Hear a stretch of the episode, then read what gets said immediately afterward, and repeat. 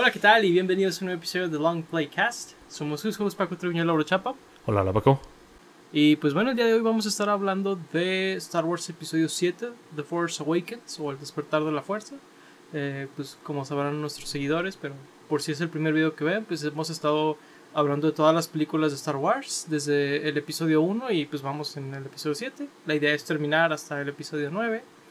Y pues bueno, sin mucho más preámbulo, eh, pues esta película es como muchas cosas al mismo tiempo, ¿no? Es como el inicio de Star Wars de Disney, el final, pues de, o sea, es la primera sin George Lucas, digo, son ambas cosas, ¿no? Una y la otra al mismo tiempo, lo mismo, casi, casi, pero eh, es pues la primera con otro director, es la primera donde vuelven otros escritores que no son George Lucas, ¿verdad? También, eh, curiosamente. Es, es, una de muchos primeros y de muchos últimos. Eh, Lauro, te quería preguntar, pues tú qué opinas de Force Awakens? Eh, pues a lo mejor vamos por algo más general, ¿verdad? Como, y luego ya hablamos de cosas más específicas, pero ¿tú qué opinas de esta película? Claro, a mí Force Awakens me gusta mucho y creo que era una película que en su momento fue muy necesaria. Eh, en ese momento los fans de Star Wars estaban muy divididos y creo que Force Awakens fue el regreso de Star Wars porque realmente en esos tiempos Star Wars era el hazme reír de, de, la cultura pop. Digo, por otros tiempos después lo fue, pero hablemos de, de este año, ¿no? Y, y, en el momento en donde estaba saliendo Force Awakens, a mí me gustó bastante eh, la manera en que reintrodujo la historia de Star Wars a, a, un nuevo universo. Siento que planta muy buenas ideas como para continuar en una trilogía. Si las cumple o no la trilogía, bueno, eso será un tema que veremos después, pero como introducción creo que eh, se me hace muy buena.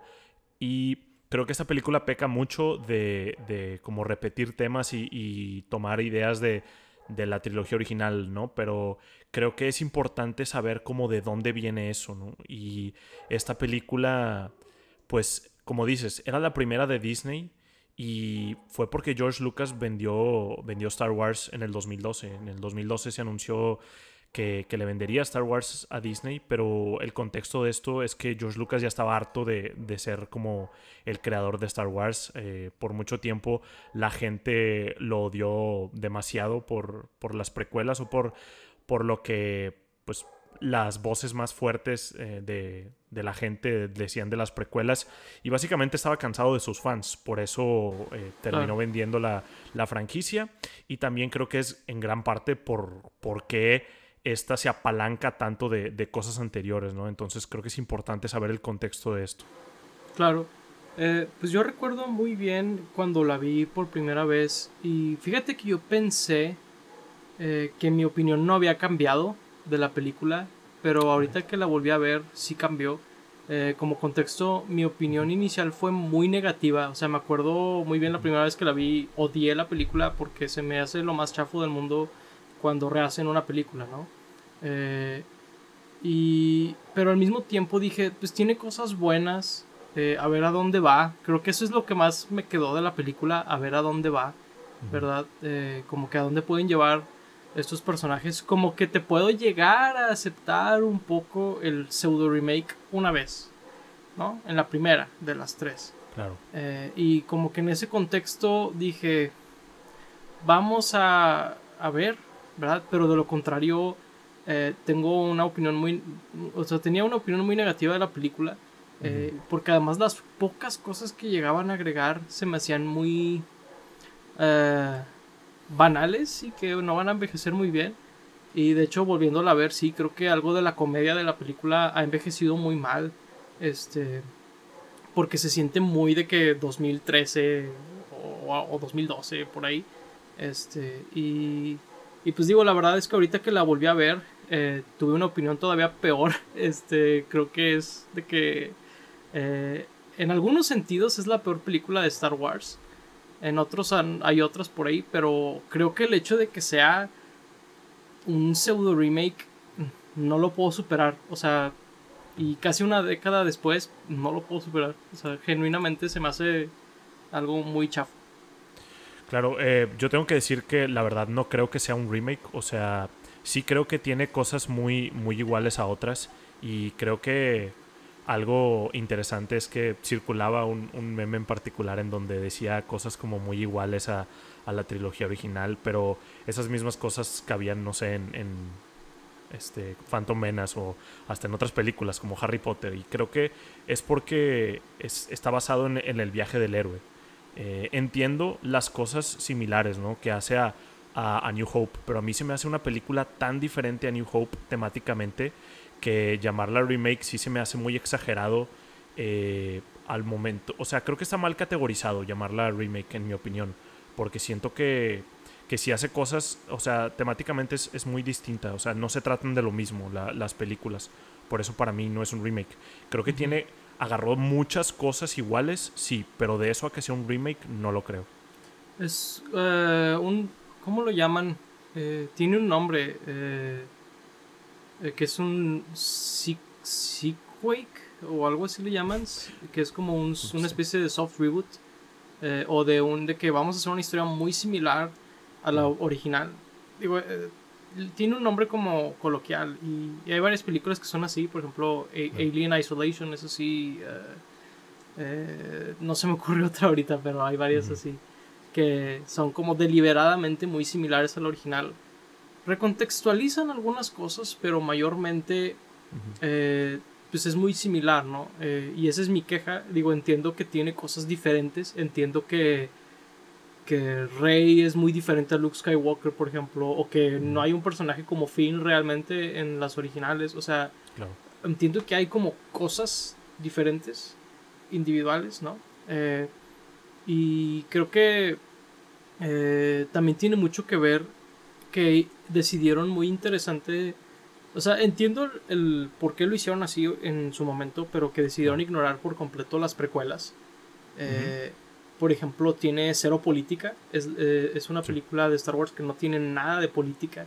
Eh, es una película de Star Wars que, que pues en vez de como empujar eh, cosas técnicas, decidió como irse más por cosas retro, ¿verdad? es, como una película retro y creo que Star Wars nunca había sido retro, al menos no en los episodios del cine, ¿verdad? Y eso también es diferente en, el contexto de la película, ¿no? O sea, es igual que la primera en eso, pero es diferente el hacerlo otra vez así. ¿Me explico? Claro, sí, digo, tiene ahí algunos tintes de política, ¿no? Mencionan la nueva república y hay este discurso básicamente neonazi de, de la First Order, ¿no? Cuando están declarando que van a dominar el, la galaxia, ¿no? Con el ejército. Ah, ya. O sea, visualmente es muy nazi, ¿no? Sí, sí, sí. Claro, sí, sí. Eh, pero sí, o sea, cancela mucho la, las precuelas, ¿no? Porque en esos tiempos las precuelas todavía eran odiadas, todavía no se hacía ese cambio de que la gente reconocía o se daba cuenta, cambiaba de opinión, como lo quieran ver, eh, de lo bueno de las precuelas. Y pues sí, sí fue interesante ver cómo... De hecho, esta película ayudó un poco a eso y no porque la gente no le gustara esta película. De hecho, esta, esta película tuvo una recepción bastante positiva. Eh, pero como que eso mismo ayudó a que la gente que le gustaran las precuelas saliera de el fango y dijera, hey, a mí me gustan las precuelas y como que poco a poco se fue como abrazando ese amor a las precuelas y digo, hasta conforme fue abrazando la trilogía ya fue más porque era el, disgusto, el disgusto a las secuelas, eh, lo cual los hacía gustarle más las precuelas, pero sí es interesante ver cómo, cómo ese cambio y cómo aquí en este punto, en el 2015 cuando salió la película, la gente odiaba las precuelas aún. Sí, y creo que en mucho tiene que ver, digo, y lo, lo, repetiré, supongo que en todos los episodios que sale este tema, pero yo genuinamente creo que es algo generacional donde eh, pues nosotros no teníamos un podcast en aquel entonces, ¿no? Gente de nuestra edad no tenían como estas plataformas, o al menos no, no las utilizábamos como plataformas, las utilizábamos como consumidores, ¿no? De que veíamos YouTube y así, pero no, hacíamos nosotros nuestro contenido necesariamente. Eh, y creo que eso es algo que es generacional y estoy seguro que la gente que crece con esta película va a tener una opinión muy diferente que yo, ¿no? O que tú, o sea eh, la van a ver con nostalgia y todo eso. y, y no, no, dudo que en ese sentido el ciclo se repita. Eh, pero sí creo que la crítica a las precuelas era muy distinta a estas. o a esta película. Porque creo que a diferencia de las precuelas, esta película fue muy bien recibida por la crítica y por los fans en su momento. Y creo que eso es muy diferente a las precuelas, porque las precuelas, si bien siempre tuvieron sus fans, eh, la, la, mayoría, o mucha gente, era, o al menos era muy vocal, ¿no? La gente que era muy crítica hacia ellas, muy negativa. Y la crítica, pues siempre, las tres, las. las eh, destrozó. Las destrozó la crítica, sí, o sea. La 3 por ahí sí hay una que otra reseña positiva, ¿verdad? Pero mayormente, ¿verdad? Muy negativa. y, y, creo que sí es diferente, o sea, sí puedo ver como ciertas cosas que me dirían de un ciclo, pero hay otras cosas que digo, ok, esto sí es diferente, ¿no? Sí, claro, o sea, como dijimos, es como que la antítesis de, de las precuelas, esta película.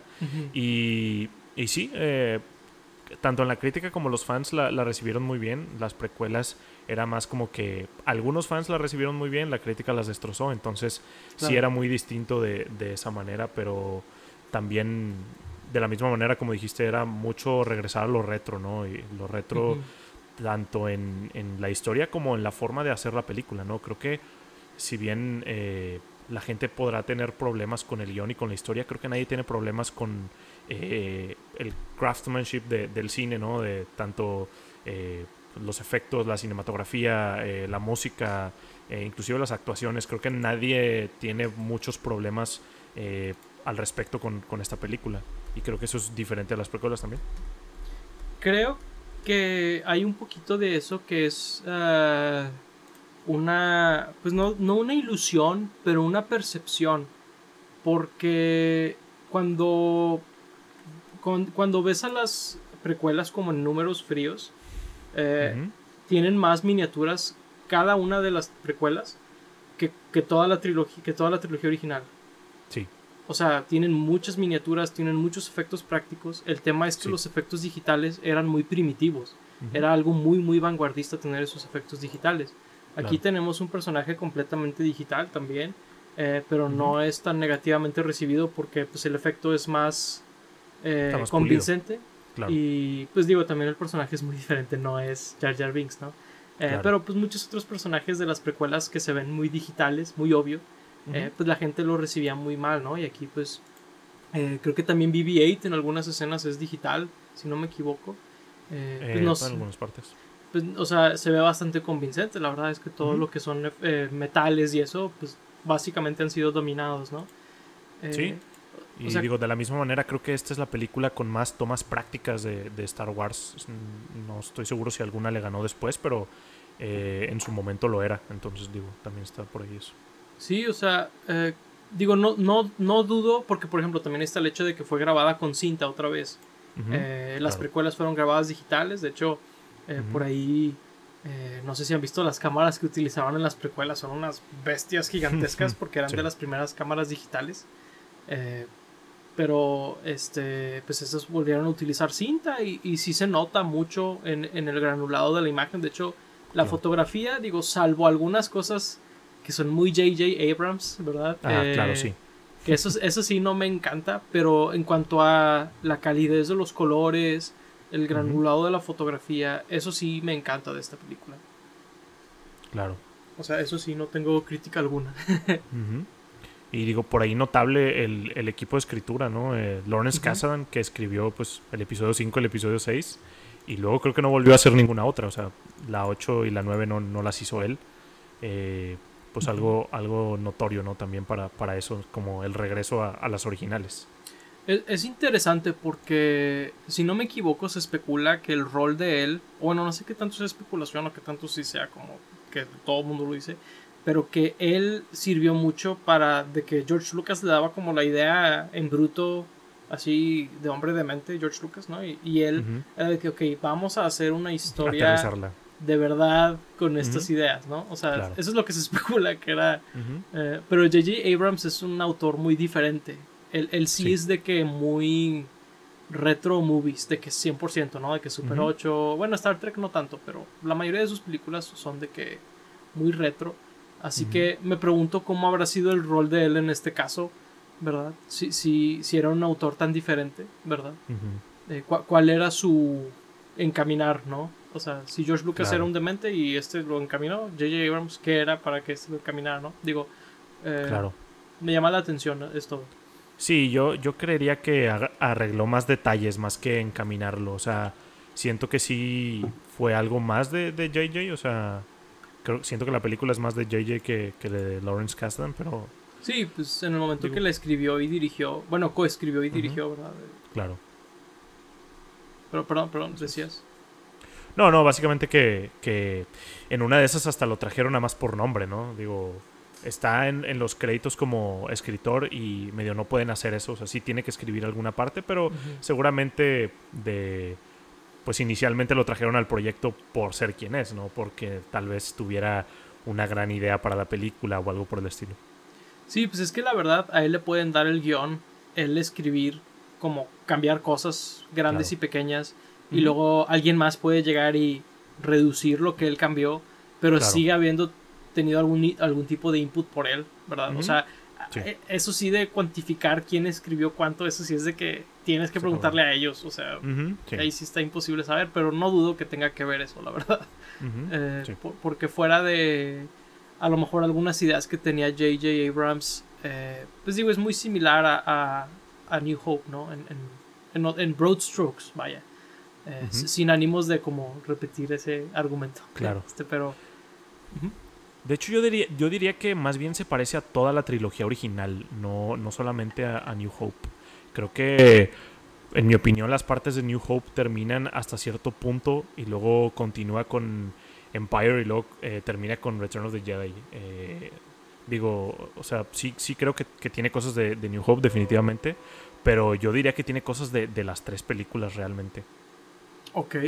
Digo, supongo que elementos individuales sí, pero como... Storylines, yo, yo digo que, las storylines, o sea, eh, al momento que, eh, que llegan, por ejemplo, a, Takodana con, con Maskanata, eso es la última parte de Empire Strikes Back, donde llegan a, Cloud City porque necesitaban ayuda de alguien más y este personaje eh, les está como ayudando ahí en en ese lugar y luego llegan los malos y secuestran a, uno de, los buenos, ¿no? Y al mismo tiempo estaba Rey eh, en este como el equivalente a la cueva de Luke que estaba en Dagobah, eh, pues lo tiene ahí con, la visión del sable láser, ¿no? Entonces esa parte es como que el mirror de, Empire Strikes Back y luego la pelea final realmente es como la de Return of the Jedi, no es como la de A New Hope, porque en New Hope iban directo, ¿no? a tirar el eh, pues el tiro mágico este de Luke.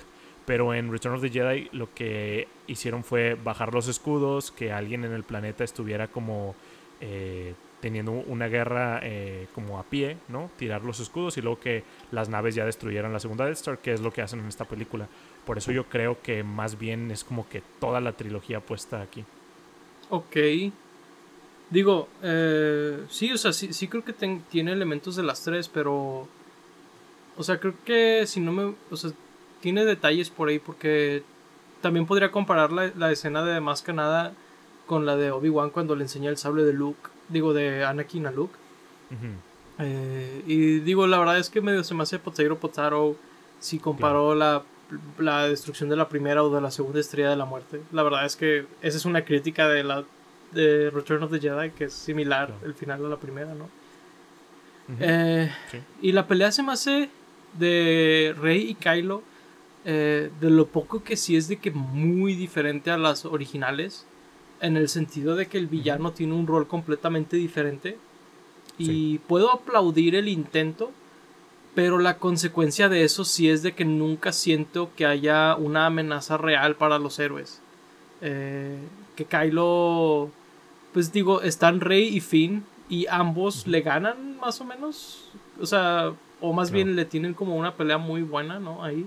Eh, digo, la, la, pelea en sí es buena, o sea, eso es como algo tal vez difícil de, de explicar por lo que he visto en redes donde, no, es que la pelea no es mala en sí, sino el, contexto de la pelea es la que, la que me causa un poco de conflicto, ¿no? Claro. Donde sí siento que me hubiera gustado que Kylo se sintiera como una amenaza O, o, o si el villano iba a ser así, siento que Snoke pudo haber tenido un rol más activo en esta película, ¿no? Sí, pero ahí creo que corres peligro de copiarte de, la trilogía original una vez más, ¿no? Y creo que esa es de las quejas más grandes. Creo que el error ahí es comparar a Kylo con Darth Vader. Creo que son personajes que no ocupan el mismo espacio. Aquí la amenaza no es Kylo, la amenaza es eh, la First Order. Realmente Kylo toma un papel completamente distinto y ni siquiera creo que sea el antagonista de la película. Creo que solamente es como un elemento más que tiene, que tiene el First Order, pero no es realmente el antagonista a nadie. Realmente solo está ahí para eh, humillarse a sí mismo, básicamente. Ok. ¿Y quién sí es el malo de la película? Es que no hay malo de la película. Eh, no, no creo que haya un, un malo como tal. O sea, Está la First Order como antagonista, pero creo que la película no se trata sobre un malo. Creo que la película se trata de algo completamente distinto. Ok, o, sea, es que puedo entender eso, pero ¿cuál es la oposición de los héroes entonces? O sea, porque a mi parecer no hay una. O sea, entiendo que es la First Order en que ellos son los malos, ¿no? Pero nunca siento que sean una oposición real para los héroes. Ok, sí. Eh, o sea, entiendo eso. Pero sí siento que, que la, película de, Force Awakens, o sea, no es lo mismo que, que A New Hope, porque ahí claramente Darth Vader y el Imperio son la oposición. O sea, Darth Vader es, un, es una pared por la cual tienen que pasar y luego destruir al Imperio. Aquí la película, el First Order y, y Kylo Ren ni siquiera son como que la meta de la película de, llegar. O sea, la película no se trata sobre destruir eh, la First Order y vencer a Kylo Ren. La película se trata sobre encontrar a Luke y eh, saber qué le pasó a Luke y a Rey personalmente encontrar quién es ella eh, a fin de deshacerse de, de, su vida de Stormtrooper. A Kylo Ren que le den una cachetada y que se dé cuenta de que no era lo que él creía. Entonces creo que está incorrecto como buscar esa parte en la película porque no se trata de eso, en mi opinión. Ok, entonces la oposición, o sea, la meta es encontrar a Luke Skywalker. Sí. Eh, o sea, ahí la, oposición que viene siendo las trabas a lo largo del camino. Las trabas a lo, largo del camino, las, pruebas, digamos, que, que les pone la historia de encontrar la otra pieza de unir las dos piezas que tienen del mapa para encontrar a Luke. Ok. Pues digo, o sea, no es que no lo vea, sino se me hace un poco weak, la verdad. Es, ese plot. Ahora, siento que he eh, criticado muy negativamente esta película. No es que no tenga virtudes. Eh, por ejemplo, creo que una virtud que tiene eh, son muchos de los protagonistas en cuanto a los actores. Eh, Daisy Ridley se me hace muy buena como Rey en esta película. Eh, también Poe y Finn y todos ellos se me hace que tienen setups que dices tú, ah, mira, estaría chido ver hacia dónde va todo esto, ¿no? De que, Porque algo que no le puedo criticar a esta película es que no explore a los personajes porque desde el inicio está escrita como un primer capítulo de tres, ¿no? Y dices que, ok, está bien que tenga como que estos setups, ¿no? Y, y, si, y si tomo los setups por face value, digo, son buenos setups. O sea, eh, no, no voy a tomar en cuenta lo que viene sucediendo con ellos, ¿verdad? Voy a tomarlo como esta película sola. Eh, claro. Si le di esa virtud a otras películas de Star Wars, haré lo mismo aquí, ¿verdad? Eh, y otra cosa que me gusta mucho es la música. creo que el tema de Rey es muy, muy bueno. Y y por el del First Order y por ahí hay otros que son, en mi opinión, muy buenos. Están ahí arriba con el resto de Star Wars, ¿no? Musicalmente hablando.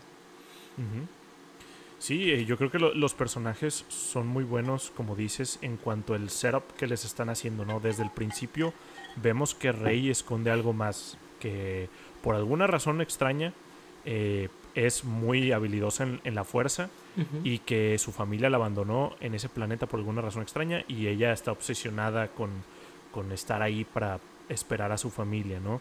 Eh, tenemos a a, como dices, Finn, que pues nunca habíamos humanizado tanto a un Stormtrooper, tal vez a los clones, pero realmente no a un Stormtrooper en donde pues lo vemos como reaccionar, tener este rude awakening en, donde cambia de, de, parecer y es como de pues a dónde nos va a llevar eso, a dónde, cómo es que Finn se va a desarrollar, ¿no? Porque pues al principio se ve como un cobarde y luego al final eh, no tanto. Al enfrentarse a Kylo, tenemos, creo que Poe es, es, el de los más chafos, digo, Oscar Isaac que es un gran actor, pero creo que está muy eh, por encimita su personaje. Y pues, yo diría que él no es como que de los, de los principales en esta película, creo que más bien lo hicieron después porque a la gente le gustó mucho eh, Oscar Isaac. Y pues Kylo, que es este personaje que pues es hijo de Han Solo, cómo se hizo malvado, de quién lo entrenó en la fuerza. Bueno, sí sabemos que, que, es Luke y que cómo es posible que haya matado a, toda su escuela y, que es maestro de los Knights of Ren, que, rayos es eso y eh, cómo es que Snoke lo sedujo, etcétera, ¿no? Inclusive Snoke, qué rayos es Snoke, eh, eh, de dónde salió. Al principio no, no lo pintaban como el que es el mago de Oz, ¿no? Donde eh, pues se ve como una figura muchísimo más grande, pero realmente era un holograma. Eh, lo manejan padre esa cosa. Y la música sí, pues, es, es, muy buena. Creo que, eh, digo, lo, lo, decimos seguido, pero yo creo que este John Williams se fue para arriba en, en, cada película. Y aquí siento que agregó mucha narrativa a la música. Si bien la, la música de John Williams siempre ha sido como muy memorable, muy ad hoc a las escenas que él utiliza. Creo que aquí es muy ad hoc a los personajes. O sea, con cada pieza musical que, tienes, sientes como la historia del personaje, ¿no? La, canción de Rey se escucha muy como de, aventura, de, misterio, ¿no? De, descubrimiento. La de eh, la resistencia se escucha como el, tema de los héroes que, los van a rescatar. La de la First Order. Eh, tiene eh, tintes como de, la marcha, marcha, imperial, pero al mismo tiempo no. Y sí, creo que de, ese lado está muy bien. En personajes que, regresan, creo que esta es de las mejores performances de, Harrison Ford en, Star Wars. ¿no? Hablábamos de que Harrison Ford ya le estaba valiendo en los últimos episodios de, Star Wars, pero creo que aquí él regresa. Eh, creo que fue cuando estaba también por, por hacer Blade Runner, ¿no? Y creo que, creo que esta la hizo antes, pero eh, Harrison Ford regresa como, como Han Solo para por fin matar a su personaje, pero creo que lo hizo muy bien. Creo que eh, Carrie Fisher como Lea estuvo bien, creo que no, no utilizaron tanto su personaje y bueno, Luke prácticamente no sale en la película. Sí, es el cameo más elaborado de la historia, como diría él mismo. Así es. Este, eh, primero, lo que dijiste la música es muy cierto, porque, digo, esto es algo que ya era cierto de John Williams, por ejemplo, en Harry Potter. Él, hacía mucho esto en Harry Potter y en otras sagas donde la película podría ser casi muda, porque los personajes tienen sus propios temas. Y él hace cuenta que si hay una escena donde están dos personajes, como que entrelaza los temas de los dos de una manera que no había hecho tanto antes, porque lo hacía un poco, eh, lo hacía aquí y allá, pero yo siento que eso es algo que hace mucho, sobre todo en esta película, eh, donde está el tema de Rey y el de la fuerza, y los mezcla muy, muy orgánicamente, como si así hubieran sido escritos desde un inicio. y es algo que es como God tier eh, composer, ¿no? O sea, claro. Sí, sí es de que John Williams Berserk aquí. Eh, o sea, ¿Sí? está muy cañón. Sí, lo mismo hace en una escena con, con, el de la First Order y la Marcha Imperial, ¿no? Cuando está viendo la máscara de, de Darth Vader, este Kylo, que está el de la Marcha Imperial, y luego cuando sale pone al revés, que está la First Order y luego pone la Marcha Imperial. Sí, es verdad. Sí, y también cuando está, cuando Rey ve a Luke, si no me equivoco, está el tema de ella y mm. luego se transforma en el de la fuerza. Y es de que, oh, qué, chido, o sea, está muy, muy bueno eso. También, también cuando pelea contra Kylo y ella agarra el sable, mm, ¿verdad? Eh, cosas así, muy padre a lo largo de la película, la música. Este, ¿Qué otra cosa? Ah, eh, Harrison Ford, Han Solo. Eh, estoy de acuerdo en el sentido de que otra vez le importó hacerlo bien. ¿verdad? En el episodio 6 estaba como dopado o durmiéndose o qué sé yo. Algo. Pero aquí le importaba otra vez, ¿verdad? Eh, y eso es algo bueno. Eso es como que la parte que sí me gusta de, de Han Solo aquí. Eh, el problema es que aquí es donde se ven un poquito los problemas de que la película sea una película retro. Porque Han eh, es igual que antes. Pero exactamente igual. Está haciendo exactamente lo mismo. Y el problema es que él ya había pasado por un arco donde había evolucionado. Así que volverlo a poner como que en el, en el rol de Han Solo clásico, eh, el contexto es muy diferente. Y hace ver a Han como alguien que retrocedió en la vida, casi como un perdedor, creo yo. Eh, y, y porque siento que el contexto es muy diferente, ¿no? Cuando alguien está haciendo lo mismo que hacían cuando eran el yo de antes, ¿no? Eh, si ves a alguien en la vida real hacer eso, que, híjole, qué mala onda. O sea, y, y, en ese sentido no me gustó que le hicieran eso a Han. Este, siento que es muy diferente al personaje de Leia. Eh, porque el de Leia se me hace que está mucho más en acorde a lo que ella hacía. Que es como que ser el aliento de esperanza, ser, ¿verdad? Eh, como este último, ¿cómo se dice? Pues sí, la, la, la, que lleva la antorcha, ¿no? Eh, me, gustó ese rol para ella, pero el de Han, la verdad, sí siento que no, que sí, me hubiera gustado que fuera diferente, la verdad. Sí, creo que ahí más que nada lo hicieron así o quedó así para que se viera como que este personaje de mal padre hacia Kylo, creo que lo usaron más como como herramienta para el personaje de Kylo más que como Han Solo en sí. Tiene eh, sentido. La verdad. Sí, digo, no, no digo que sea bueno o malo, solo creo que lo hicieron así. Eh, por, por, esa razón y para, para el arco que tendría y para, para su final. Y el personaje de Leia se me hace, se me hace curioso porque pues siento que para este punto ella sería como que la líder de, de la república, ¿no? No sería como que otra vez este underdog de, de de que no, no me están haciendo caso los de los de la República, vamos a tener que hacerlo nosotros y tal. Y digo, si es el mismo, si es como que ella de manera más esperanzadora, ¿no? O sea, no es como triste como el personaje de Han, pero también siento que, pues, en cierta manera está haciendo lo mismo. Yo siento que eh, en el caso de Leia, y este es, este es parte del problema que tengo con la película, es que es otra vez, al ser una película retro, eh, no supieron muy bien navegar alrededor de qué pasa si la República es la fuerte otra vez y no está Darth Sidious controlándolos a todos, ¿verdad? Como marionetas.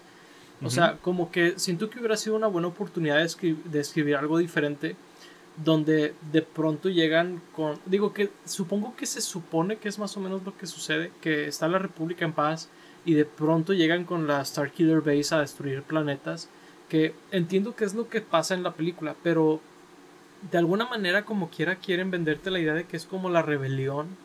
De hecho así se llama, ¿no? o la... La resistencia. La resistencia, ¿verdad?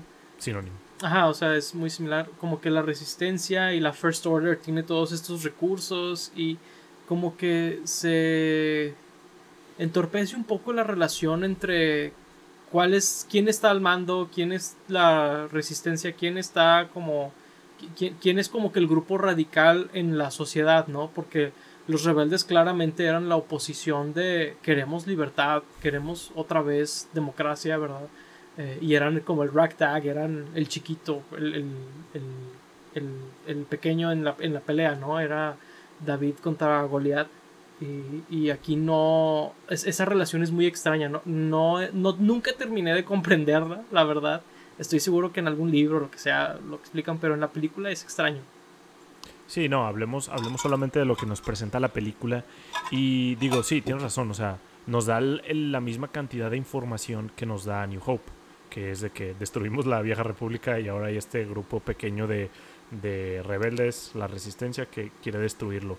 Pero creo que al ser como una secuela de, una trilogía, ¿no? Eh, pues creo que es importante ver cómo llegamos aquí. Y creo que ahí fue donde se perdió la oportunidad eh, de cómo es que regresó la República y cómo es que volvió a fallar para que saliera este grupo eh, que es la First Order o cuánto tiempo tiene la First Order planeando esto para como eh, hacer Star Killer Base y destruir a todos y tal. Que no nos explica la película y creo que ahí sí le faltó política a la película. Ahí sí hubiera sido bueno ver algo, ¿no? De tal vez eh, del Hosnian System, creo que se llama, donde estaba la, la república de ellos hablando de, bueno, es que por tantos años hemos sido una república, pero ha estado fallando estos últimos años porque la ganó y ha crecido esta amenaza de oposición que es la First Order, bla, bla, bla. Un poco de contexto de, de qué es lo que está pasando en, en, la galaxia y cómo es que llegamos aquí para, para estar en el mismo punto, digamos. En el episodio 4 no lo necesitamos porque pues técnicamente fue la primera película que vimos, entonces pues, pues no nos van a contar como toda la historia de la galaxia, ¿no?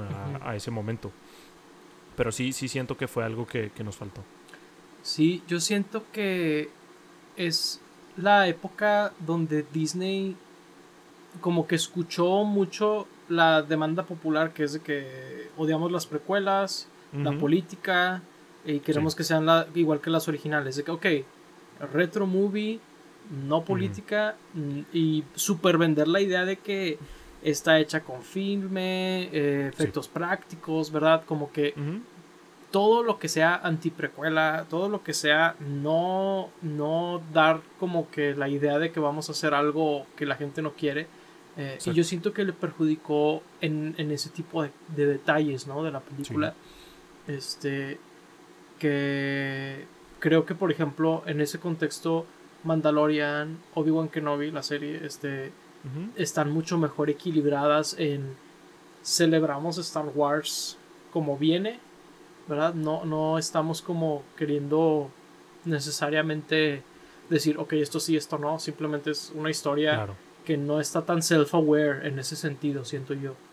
Sí, y digo, esas dos tienen la ventaja de que salieron después de esta y vimos como las consecuencias eh, de las, las secuelas, ¿no? Digo, Mandalorian a, la mitad, pero pues igual, sí fue, sí creo que es un contexto distinto en, lo que salieron de esas series, pero definitivamente funcionan mejor en ese sentido. Sí, fíjate que una, una opinión que creo que no sé cuándo exactamente la tuve, pero tengo mucho tiempo de pensar esto, que el problema más grande de Disney fue empezar con episodio nuevo. Creo que hubiera sido bueno que empezaran con las que después llamaron Star Wars Stories eh, hacer una película tipo Rogue One, tipo Han Solo, ¿verdad? Eh, como que calarse, ¿verdad? Quién sí puede ser un buen autor para la película, eh, que funciona, que no, en, porque digo, es como que Star Wars nuevo, ¿no? Y ahí sí, claro. por ejemplo, una película de Han Solo tiene sentido que sea retro, Rogue One tiene sentido que sea retro, y siento que hubieran podido mucho mejor calar que podía funcionar para un episodio 7, 8 y 9, ¿verdad? Digo, eh, es, como el trope del más, más viejo de la historia, los fans de Star Wars como queriendo arreglar las películas, ¿verdad? Pero claro. Eh, my two cents, ¿no? Los fans de Star Wars odiando, la, odiando y amando lo nuevo que sale de, de cada cosa de Star Wars. sí, simultáneamente. Sí, pero sí, creo que pudieron haberlo hecho. Quién sabe si hubiera tenido el mismo impacto cultural, porque Force Awakens sí fue un impacto cultural muy fuerte. Sin duda sea lo que sea la, calidad de la película o nuestras opiniones, recaudó muchísimo dinero en, taquilla y pues revivió Star Wars de, de como estaba, ¿no? Lo que comentábamos al principio. Entonces no sé si por ahí tal vez no hubiera tenido el mismo impacto. Digo, yo, en, mi opinión, no, no, hay ningún problema con, con empezar con el episodio 7 habiendo planeado bien la trilogía. Después hablaremos de, de lo que pasó después, ¿no? Pero suponiendo que hubieran planeado bien toda la trilogía, ya tuvieran como que un plan para ella, eh, los directores eh, hubieran estado en, sintonía, ¿no? Pueden ser diferentes, eso no, no importa. El, punto es estar como en sintonía de a dónde quieren llevar la historia. Pues creo que habría sido una historia completamente distinta y creo que más bien ese fue el error. Digo, sí, estoy de acuerdo que como decir esto sí y esto no, no es como que lo mejor, pero creo que no, hubiera, no hubiéramos tenido esta conversación si se hubiera hecho bien toda la trilogía. Claro. Digo, creo que esta película sería muy diferente en el instante que planeas las tres. Porque J.J. Abrams es un pillo que siempre escribe setups, pero nunca qué pasa con ese setup. Claro. este. Sí. Y, y, es algo que es criticado de él a lo largo de toda su carrera. Eh, y, y, creo que aquí se refleja donde, oye, qué buen setup es este. Pero no había nada detrás de la cortina, ¿no? O sea. Eh, pero bueno, eso será, como dices tú, para cuando hablemos de las otras dos películas de esta saga. Eh, pero bueno, digo, ahí la verdad es que es muy difícil como es buena, es mala, simplemente es como hablar de lo bueno y de lo malo, ¿no? Este, claro. Digo, sí, sí tenemos como diferentes perspectivas de la película, pero se me hace que siempre es como llegar un poquito más lejos que eso, ¿no? De el, detalle, creo que es lo que es más valioso que si nos gustó o no, ¿verdad? Claro, creo que en, en un par de oraciones podemos decir si nos gustó o no y ahí se acaba, pero creo que ver como los matices o, las cosas que, pasan detrás es interesante. Sí, este. Se, se me hace muy interesante eh, esta película. Y se me hace una verdadera tragedia que el detrás de cámaras sea básicamente entrevistas con el cast. Como muy limpio y todo. Porque yo he disfrutado mucho ver el making of de las precuelas. Porque la verdad es que ahí mismo puedes ver de dónde nacieron muchos de los problemas de las precuelas. Eh, donde notas que George Lucas no era alguien autoritario, simplemente nadie era de decirle que no a George Lucas, ¿verdad? Claro. Y aquí me hubiera gustado ver como ese, esos detalles de la producción, eh, cómo nació la idea, todo esto, pero la verdad es que, digo, no sé si a, si a alguien también de, que nos escuches le interesa ese tipo de cosas y hayan visto este documental eh, del making of, pero es muy PR, eh, Disney, ¿verdad? De que todo fue excelente, los actores se llevaron muy bien, ¿verdad? Como que no es realmente un making of de, oh no, se destruyeron todas las miniaturas que teníamos, de que, que eso se hacían en las precuelas, ¿no? Eh, pero bueno, digo, un nitpick tal vez, no relacionado a la película, pero del tipo de cosas que es de que, hey, me, gustaría saber un poco sobre esto. Sí, yo creo que sí, sería muy interesante verlo y si algún día lo vemos, creo que va a ser en mucho, mucho tiempo para que Disney se atreva a sacar algo así. Digo, como quiera, se rumoran cosas y sobre Force Awakens creo que no sé, creo que es la que menos problemas ha tenido de todas, inclusive contando Rogue One y solo. Eh, entonces, pues digo, seguramente no, no, no va a haber cosas tan interesantes por ese lado como las otras, ¿no? Porque las otras sí tuvieron muchos problemas, muchos, muchos problemas. Eh, entonces, sí creo que si sacan esta, va a ser como que, a ver, dame las otras, ¿no? Porque esas son las que más me interesan. y, pero sí, sí, sí estaría interesante ver como de cómo fue desde la concepción esta película, ¿no? Desde desde la preproducción, o sea, cómo la pichó J.J. Abrams o cómo se la picharon a él eh, para, para iniciar esta nueva trilogía o si se la picharon como solo vas, a hacer una película o, qué fue lo que realmente eh, pasó detrás de cámaras para que llegáramos al producto final.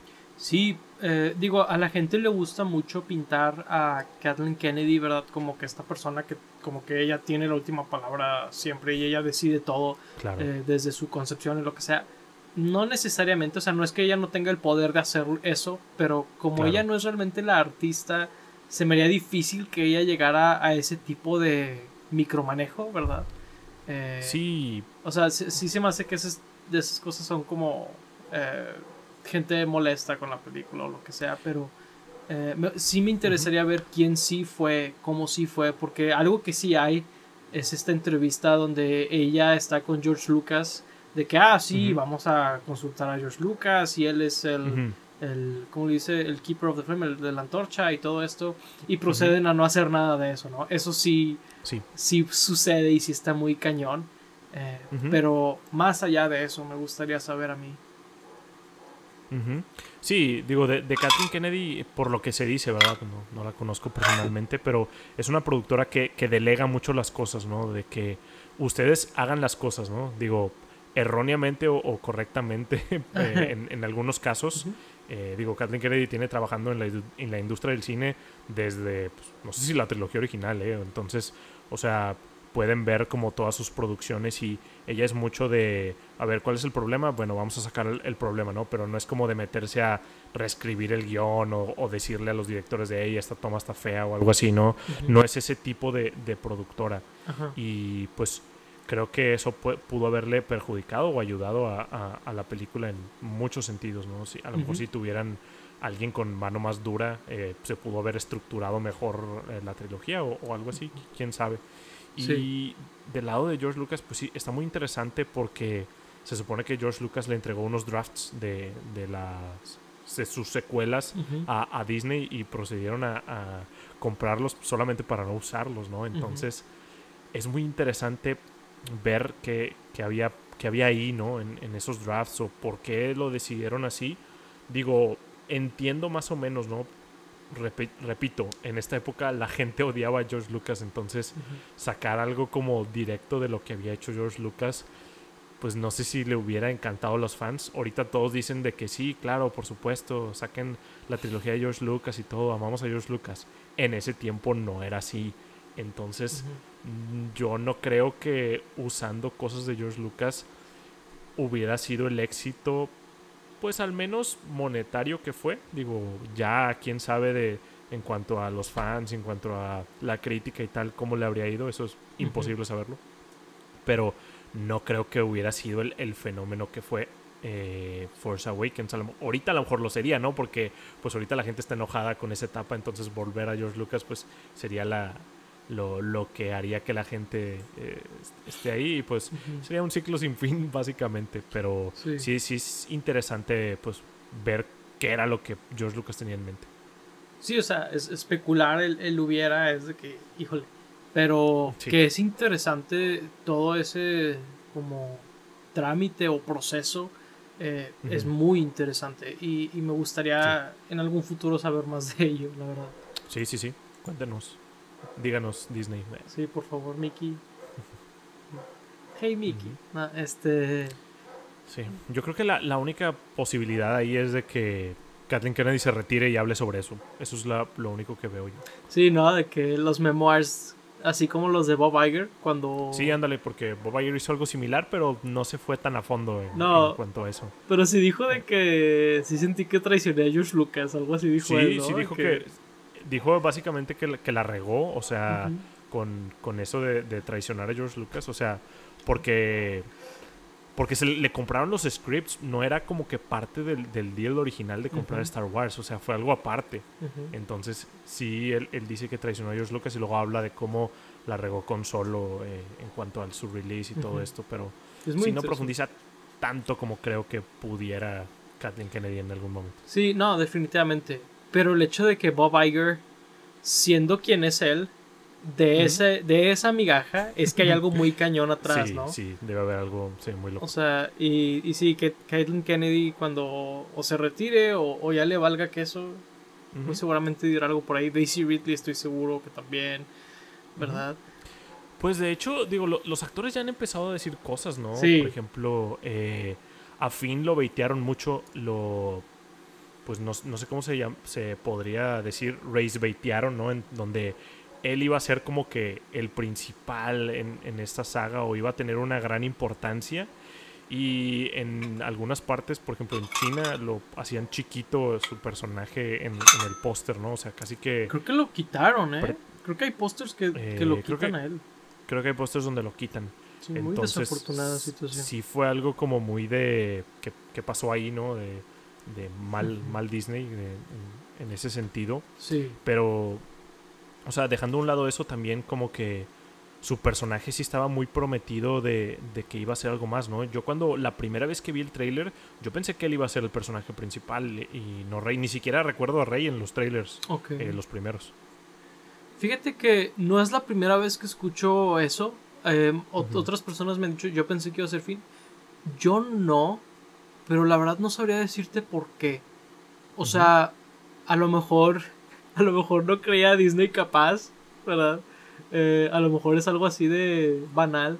Eh, eh, pero sí, y la verdad es que si bien en esta película tiene un rol bastante decente, sí. sí. tendría uno más chico en las siguientes y eso sí se me hace desafortunado, la verdad. Sí, lo hicieron a, un lado completamente. eh, sí, pues no, sé, recuerdo, digo, la, la, primera persona que vemos es él, ¿no? En, en el primer teaser que, que sacaron de Force Awakens. Creo que un año antes de que saliera la película, o más de un año y medio. Recuerdo que salió muchísimo antes que, que la película. Recuerdo cuando lo vi por primera vez y ese momento de, de cuando Han dice Chewie, we're home, eh, todos enloquecimos. pero, pero sí, creo que era más, más que nada por eso. Eh, que, que, yo pensaba que iba a ser el principal. Y aparte en el trailer salía con un sable, si no me equivoco. Digo, la escena ahí del, del, final, cuando pelea con Kylo. Pero sí, creo que eso fue lo que me hizo pensar que a lo mejor él, iba a ser el principal. Y pues lo desperdiciaron por completo. Sí, eh, o sea, es, esa parte sí, definitivamente fue un personaje muy desperdiciado. Y sí es muy triste esa época que creo que estamos dejando atrás de dejar los principios torcer, la mano torcer para poder satisfacer eh, mercados internacionales. Eh, China. Veo, sí, o sea, China, pero también otros países del Medio Oriente eh, y así, y Rusia. Pero, y en ese entonces sí, daban su brazo torcer completamente al grado de editar las películas, ¿verdad? Quitar cosas que fueran problemáticas. Famosamente, Iron Man 3 tiene una escena eh, donde son unos médicos chinos los que le quitan las cosas, ¿verdad? Eh, que es algo que nada más está en la versión china de Iron Man 3. Eh, Interesante. digo que eso no es que sea malo necesariamente, pero todo lo demás, donde pues, minorías son excluidas, ¿verdad? Por, por estos mercados, es algo que hemos estado empezando a dejar atrás y me gusta ver eso. que se respete más las ideas, que tienen los artistas, ¿verdad? Y las cosas que quieren decir. Y la verdad es que hemos visto que funcionan muy bien las películas sin, sin esos mercados. Spider-Man No Way Home es una, eh, Lightyear, si no me equivoco, es otra, Top Gun. bueno. O sea, eh, funcionan muy bien. O sea, pueden ser un éxito con crítica y con taquilla y lo que sea, sin tener que dar su brazo a torcer, ¿no? sí, digo, creo que daría otro ejemplo porque Lightyear no, ni siquiera ha, estado tablas con, con, lo que ha recaudado. Mm, pero. No eso. Digo, ahí creo que es, a lo mejor otro tema, pero sí, digo, es el mismo Disney el que era como el más tirano en esto y el que ahora ya no, ya no lo hace, ¿no? Digo, no me gustaría aplaudirle a Disney porque, pues, empresa eh, conglomerado multimillonario, pero pues está bien que hayan dejado de, hacerlo, obviamente, ¿no? Digo, todavía hay, hay otros estudios como Warner que, lo siguen haciendo, ¿no? Que siguen cortando esas partes. Pero sí, el, mismo Disney era el que lo hacía, era el principal que, hacía este tipo de cosas. Creo que eh, Rise of Skywalker eh, cortaron una escena donde en el fondo hay unas chavas dándose un, beso entre ellas. Y, y, pues ahora no lo hacen, digo, con, con Lightyear no, no lo cortaron o con este, la de Doctor Strange no, no lo cambiaron para, para, ponerlo en esos mercados. Y como dices, no es una limitante para que le vaya bien o mal a una película. Muchísimas les ha ido bien. Sí, la verdad no recuerdo por qué No Way Home no llegó a ciertos mercados. Digo, creo que creo que es algo que creo que era por la Estatua de la Libertad, algo así, de que era muy ah, americano. No, ya me acordé, es porque Sony Pictures y China tiene algo en contra de Sony Pictures. Eh, ya, ya, ah. me acordé. Había olvidado eso. Eh, eh, si les interesa ese tema, búsquenlo o soliciten. Lo de la Estatua de la Libertad creo que sí, ¿eh? Creo que también, o sea, no dudo que lo de Sony sea verdad, pero recuerdo haber leído algo de que había mercados donde querían que digitalmente la cambiaran a, otro monumento. wow. Sí. De que fingir que no existe ese monumento, haz de cuenta. Ah, o de que no es ese, o sea, que estaban en otro lugar. Wow. Sí. Qué increíble. Pero bueno, este claramente nos estamos empezando a desviar del tema de Force Awakens. Y al mismo tiempo no, porque sí siento que fue un parteaguas cultural, ¿verdad? En cuanto a películas retro y todo eso. Este. Y, eso sí, digo, sin duda es, un mérito que tiene esta película, ¿verdad? Eh, y, es interesante ver cómo, cómo ha cambiado muchas cosas del, del mercado. O sea, eh, la cinta se está volviendo a usar en muchas cosas porque tiene un look muy, muy particular, ¿verdad? Eh, los efectos prácticos, eh, digo, creo que por ejemplo John Wick también es otra película con más o menos de la época, si no me equivoco, que empezaron otra vez a usar mucho efectos y mucho coreografías y cosas como en, persona, ¿verdad? Y, y, se me hace chido eso, se me hace padre porque son un arte distinto que se está eh, que, no, que, no, se está dejando atrás, vaya, en, el arte del cine, ¿no? Sí, y creo que en gran parte el, éxito que tuvo esta película fue como que lo que impulsó a otros a, a, hacer cosas similares, ¿no? Mucha gente cree que el retorno de Star Wars fue Mandalorian, pero realmente fue esta película a cómo estaba la situación en, en, esos momentos, que digo, después tuvo otro tropezón, pero lo que realmente trajo Star Wars al mapa de nuevo fue Force Awakens. Creo que ambos son el regreso de Star Wars en diferentes sentidos. O sea, sí. en, diferentes sentidos ambos, porque yo sí creo que Mandalorian fue cuando la gente empezó a volver a ser fan de Star Wars. Eh, como que sí sentía yo como un poquito de como cinicismo hacia Star Wars. Y Mandalorian fue de que, ay, no, sí está chido esto. De que sí puede estar chido Disney. De que Street Cred o algo así, ¿no? De que, qué sé yo. Ya, ya, claro. Creo que no, tocamos mucho el, personaje de, de, Kylo, ¿no? Creo que es un personaje que a mucha gente no le gusta. Y digo, lo mencioné por ahí brevemente, en donde siento que mucha gente esperaba que fuera Darth Vader, cuando realmente es Anakin.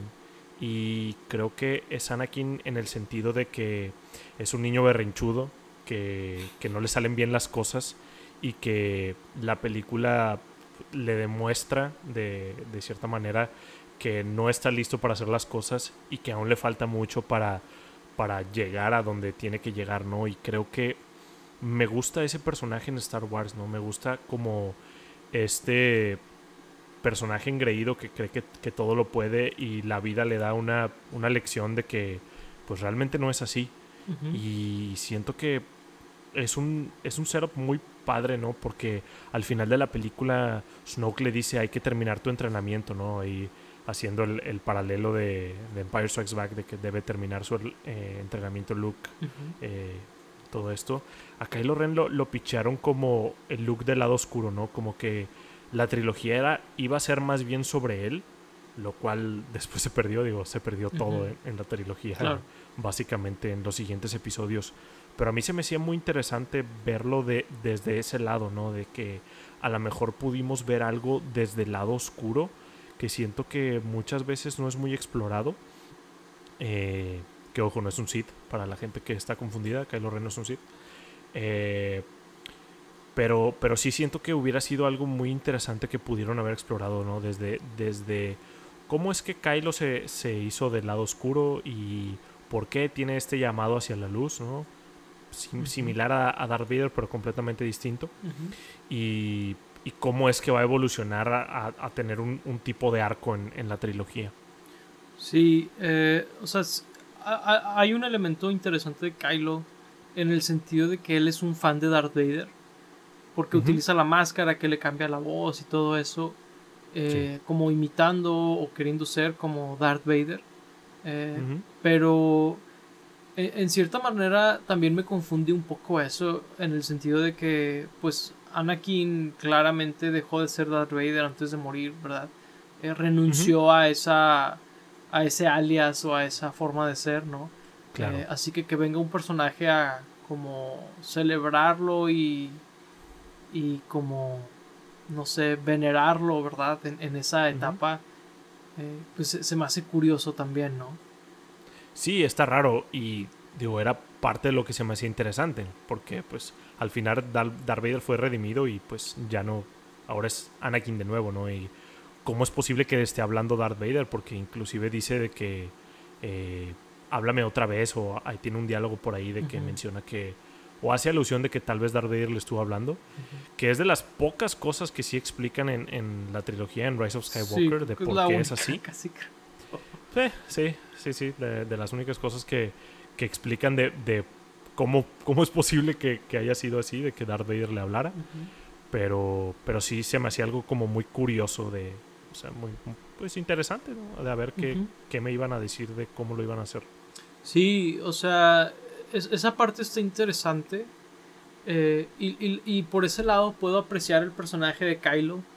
Eh, vuelvo a que lo único, el único problema que siento con eso es que dejó un vacío en la película en sí, donde sí siento yo que falta un villano o, una fuerza eh, que sí sea una, un adversario real para los héroes, ¿no? Eh, y, yo siento que o sea, está, está bien como por sí solo que quieran explorar algo así con Kylo Ren porque es, es interesante.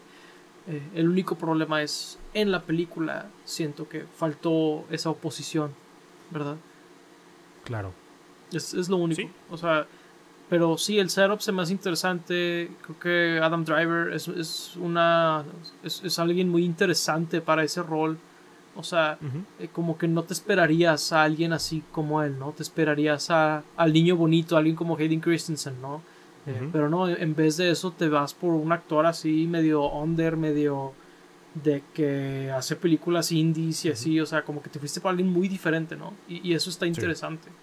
O sea, con facciones muy toscas. Con facciones muy toscas que no se parece a nadie de los Skywalkers ni a Han Solo. O sea, eso está un poco chistoso, pero la verdad es que hay inconsistencias peores. Está muy difícil. Ajá, o sea, no todos pueden ser Joan McGregor y Alec Guinness. Ajá, no todos pueden ser ellos. O el niño en la de en la de Obi-Wan Kenobi, el niño que la hace de Luke, también me da, me da mucho vibe de, de, Mark Hamill, la verdad. Está, está curioso. que el, está chistoso. Ajá. Sí. O el o el Luke en Book of Buffett. Ah, bueno. Eh, algo que me, que me, interesa preguntarte, ¿crees que todas las películas necesitan un villano o, o algo por el estilo? Es que no necesitan al, al encapuchado malvado, ¿no? Claro. Pero, ¿cuál es la oposición? ¿Cuál es el arco que, o sea, cuál, qué es lo que va a hacer al héroe cambiar? Que está de un lado y termina en el otro, ¿no? Porque puede ser un concepto, ¿no? Si nos vamos a una película, por ejemplo, El Padrino 2, eh, ahí hay, una, hay un, un arco muy claro donde la adversidad es el poder y eh, ves cómo le afecta de una manera muy diferente a Vito Corleone como a Michael Corleone, donde Vito se apalanca de su familia para salir adelante, mientras que Michael termina estando solo ¿verdad? Eh, como que eh, ahí que es el, adversario, es el poder, es la adversidad, ¿no? Es, esa es el, la, diferencia y, la utilizan para que los personajes evolucionen. Y, yo siento que aquí no hay eso. Por ejemplo, si yo veo a Rey como la protagonista, no siento que algo haya cambiado a Rey del inicio de la película al final, ¿no? Yo no siento eso, no siento tal vez un poco en fin eh, tal, en Kylo creo que lo siento un poco más. Por eso yo me acuerdo cuando tú decías de que, ah, es que Kylo muy seguramente va a ser el protagonista de la saga, de la trilogía.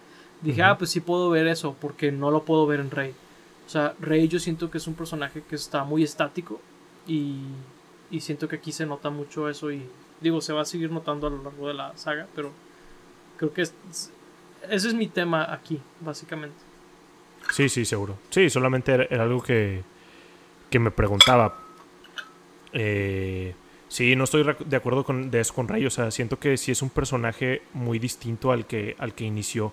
Siento que el personaje de Rey al principio básicamente ya no quería nada de la vida. O sea, estaba como destrozada, como que lista para, para darse por vencida, básicamente. Estaba en un, en un planeta comiendo basura y va como descubriendo qué está en su interior y eso es lo que la va cambiando.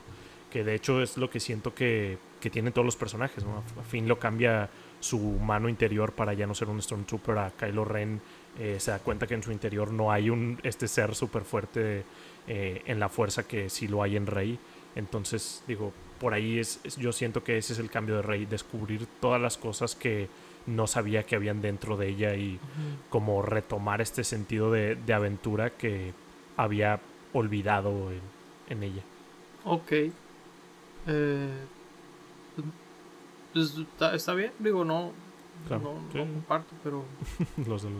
Pero, o sea, está bien, digo, la verdad, eh, e, ese, ese, es un tema importante, ¿no? De que si la, la, opinión que tengan de, de, esto de cualquier película, no, no dejen que una opinión les quite eso, ¿no? O sea, si la disfrutan, disfrútenla. Si, si la odian, que alguien la disfrute no hace que ustedes no.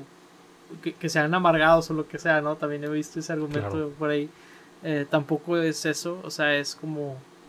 Eso es interesante, ¿no? Porque. Eh, digo, la verdad no es la primera vez que, que me platicas, ¿no? Eh, tus opiniones de esta película. pero, pero se me hace interesante Siete escucharlas años. porque, porque a veces es como que, ¿sabes que no, no había evaluado eso, no había pensado en eso, no, no lo había visto desde ese Claro. punto de vista. Y, y eso es lo que se me hace muy valioso de, de estar haciendo este tipo de cosas, ¿no? De hablar de, de las películas. Ujú. Yes, yes, yes. Digo, seguramente hay alguien que disfrutó muchísimo Morbius y pues no dejes que, que el internet cambie tu, tu opinión por ahí, amigo. De que, unironically, sí, sí, o ironically, Ya, de que porque- le mama. ya, que es de que le cambió la vida, de que, Sí, sí, sí, de que, de que le pone... puso un póster de Morbius en su pared. Sí, le, le puso en el Twitter de Jared, no, en el Instagram de Jared Leto que me salvaste la vida, ¿no? Que Eres mi dios. eres mi Dios. Eh, me, me- me dan un poquito de risa, ternura también, pero risa, esos posts donde a algún cantante o artista o Mm. lo que sea, de que me salvaste la vida. Así que, Sí. ok, está fuerte ese tema. Pero bueno. Bueno, entonces dejaremos eh, hasta aquí nuestra plática de Force Awakens por ahora. Este, pues díganos sus comentarios, eh, sus opiniones de esta película. eh, si les gustó cuando salió y si ha cambiado su opinión o si no les gustó y si ha cambiado su opinión. Este, creo que es muy interesante hablar de ese tipo de cosas eh, siete años después de que salió la película, ¿no? Este, no, Sí. no somos las mismas personas que hace siete años. eh, así que, pues, vale la pena, ¿no? Reevaluar nuestras opiniones de estas cosas. Nunca sabes lo que te encuentras, ¿no? Así es. Y denos su ranking de Star Wars de una vez, de una vez. Póngalo ahí. Diurna, está bien. De una, de uñapa. Sí, nosotros ya nos estamos aproximando a hacer eso. Este, Sí. pero pues bueno, eh, dejaremos hasta aquí la conversación, pero Star Wars continuará en nuestro canal. Vamos a hablar de- obviamente del episodio 8 y 9, el ranking que acaba de mencionar Lauro. Muy seguramente en un futuro no muy lejano vamos a hablar de Rogue One y de Solo, ¿verdad? De Clone Wars, todo ese tipo de cosas. Hay material para aventar por arriba. Y pues, Correcto. como mencioné al inicio, eh, pues ahí está también el episodio, digo, el- hay episodios de las primeras seis películas. Eh, así que siéntanse con libertad de ver nuestra play- playlist de Star Wars. Y pues bueno, eh, sin más por el momento, nos despedimos. Fuimos Paco Tribuño y Laura Chapa. Muchas gracias por escucharnos. Hasta la próxima. Bye bye.